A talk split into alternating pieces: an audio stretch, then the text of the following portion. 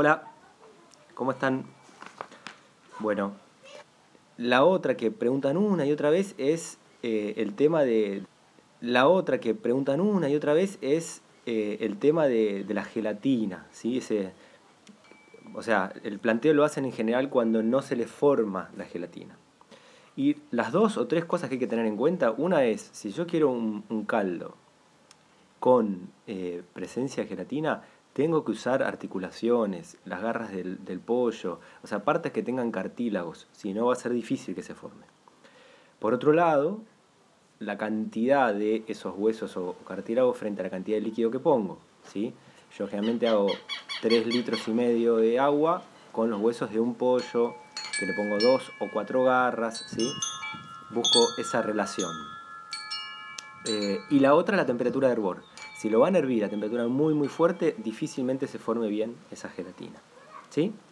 Bueno, paso a la próxima. Eh, uno de los temas que siguen preguntándome mil veces es sobre el kéfir de agua. Escribí un montón de cosas del kéfir de agua, en mi página tienen cómo hacer el kéfir y hay varios posts de cómo usarlo en licuados. Hay un kéfir de segunda fermentación, ¿sí? Y hay un post que se llama Despejando dudas. Traten de encontrarlo. Yo después en las historias les voy a dejar el link a ese post porque eh, hay preguntas que hacen siempre que están ahí. O sea, si vos estás ahí empezando con el kéfir, te va a ser útil ese post. Pero una cuestión que yo no recuerdo si la aclaré ahí o no, y la voy a decir ahora, es el vencimiento en heladera. O sea, yo hice mi kéfir, ¿sí? Pongo a activar la fermentación, pasaron dos días, tengo mi kéfir listo y lo guardo en la heladera. ¿Está? Bueno.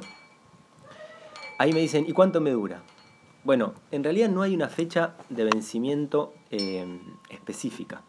Les voy a contar ahí una, anécdota. Yo durante muchos años eh, me dediqué a elaborar alimentos agroecológicos, ¿sí?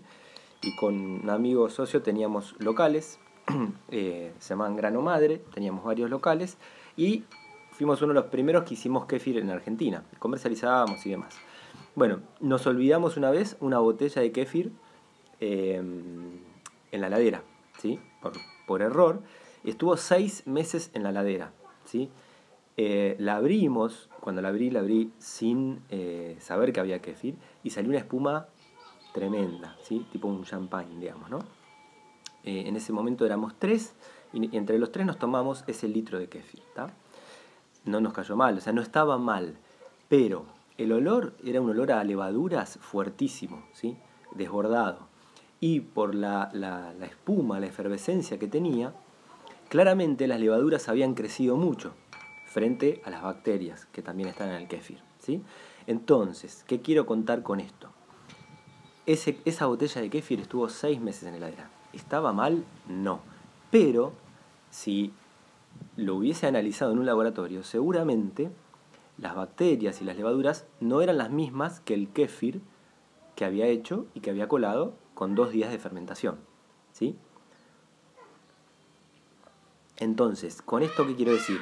Ustedes cuando cuelan su kéfir, más o menos durante dos, tres, cuatro semanas en heladera van a tener la misma bebida. Pasado ese tiempo, no es que va a estar mal, ¿sí? sino simplemente que, bueno, aún en heladera, la fermentación sigue avanzando, sigue evolucionando. ¿sí? Así que no hay una fecha establecida, traten de tomarlo dentro de los 2-3 meses y ya. Bien, eh, les voy a dejar igual el link de las historias después el post este de, que se llama Despejando Dudas. ¿sí? Después hay otro temita que plantea Romina en relación a eh, si podía usar la avena para empanar milanesas vegetales. Eh, y creo que la pregunta me decía si también la tenía que remojar, fermentar, etcétera, etcétera. Sí, claro. Mi, mi sugerencia siempre, con todos los cereales, es pasarlos por procesos de remojo, de fermentación y buenas cocciones. Eh, y algo piola para usar para empanar milanesas vegetales, milanesas de carne, de lo que ustedes quieran comer, es mi receta del crocante de avena eh, molido. O sea, haces el crocante y después lo que vas a hacer es molerlo en un molinillo de café o en una licuadora en seco. Y vas a tener una harina gruesa eh, que te va a servir para empanar vegetales o carnes o lo que sea y te quedan exquisitas. ¿sí? Así que probalo, voy a dejarte el, link de, ese crocante de avena fermentada con un video donde muestro cómo hacerlo y después ustedes hacen la harina em, para empanar milanesas. ¿Y qué más tenemos? Eh, recuerden que mañana a 18 horas vamos a hacer un vivo con Marina, con Marina Wallenstein, donde uno de los temas principales va a ser eh, la introducción a la fermentación. Así que si están empezando, si no saben por qué hacerlo, eh, si quieren entender todo lo maravilloso que está detrás de la fermentación, estén atentos mañana a 18 horas que hacemos un, vivo. Vamos a hablar de kefir, de masa madre, de, varias cuestiones desde cero, digamos. ¿sí? Después ahí, Melissa me hizo llegar una inquietud súper interesante, súper. Em, que yo lo voy a dejar planteado ahora nada más. Pero es un tema eh, que da para que lo conversemos varias veces y próximamente posiblemente haga un post del tema. Eh, Melissa dice, coincido con la idea de dieta omnívora, sin embargo, veo con mucho entusiasmo dietas cetogénicas y low carb, que logran revertir muchísimas patologías, desde cáncer, diabetes e incluso gripes, eh, conjunto con ayunos intermitentes. Y entonces me pregunta, ¿por qué decís que el futuro no es paleo o keto en relación a la dieta cetogénica para el ser humano y pregunta cuál es el aporte antroposófico al respecto del consumo de carbohidratos. Bueno, en esto hay mucho para hablar, ¿sí? Eh, primero le agradezco a Melissa volcar esta pregunta porque está genial y de alguna manera lleva a hablar de la alimentación desde un lugar diferente al que afecta solo al cuerpo físico, a, nuestro cuerpo más material, digamos, ¿sí? Eh, introduce este tema de lo espiritual en el alimento. Entonces, Belisa, ¿qué cosas te voy a contar hoy? Por un lado digo, em, dieta cetogénica, dieta paleo, mismo algunas propuestas eh, veganas por determinados lapsos para determinadas patologías son muy útiles y tal vez están trabajando más con esto que digo yo del cuerpo físico. ¿sí? Eh, entonces, em, no dudo en, la, en ese potencial de algunas propuestas paleocetogénicas u otras para durante un tiempo trabajar en alguna patología específica de la persona. Pero eh, son miradas bastante materialistas de la alimentación. O sea, eh, están muy agarradas o arraigadas a aquello bueno o malo que puede probar hoy un estudio científico. Eh, y no digo que eso sea malo, sino que eso es una, una parte de esa verdad. Le faltaría lo otro, que sería eso espiritual. ¿sí? Entonces, eh, primero dejo en claro que tal vez durante un tiempo, para una patología específica, una propuesta paleo, cetogénica o lo que sea puede ser ideal. Ahora, cuando hablamos de la alimentación, o para el ser humano en general, no ya con una patología de por medio, y cuando hablamos de alimentación, dejando de lado o, trayendo este otra cuestión eh, de espiritualidad en el alimento, vamos a tener que empezar a preguntarnos qué es el ser humano, de dónde viene, a dónde va. ¿sí? A veces mi crítica para algunos propuestas paleo, por ejemplo, es que se habla de evolución mirando solo para atrás. Se habla de dieta evolutiva, pero estamos mirando para atrás, para lo que fue el hombre en el paleolítico, ¿sí? Muchos cientos de miles de años para atrás. Y la palabra evolución también tiene ese significado de para adelante, o sea, hacia dónde va el humano.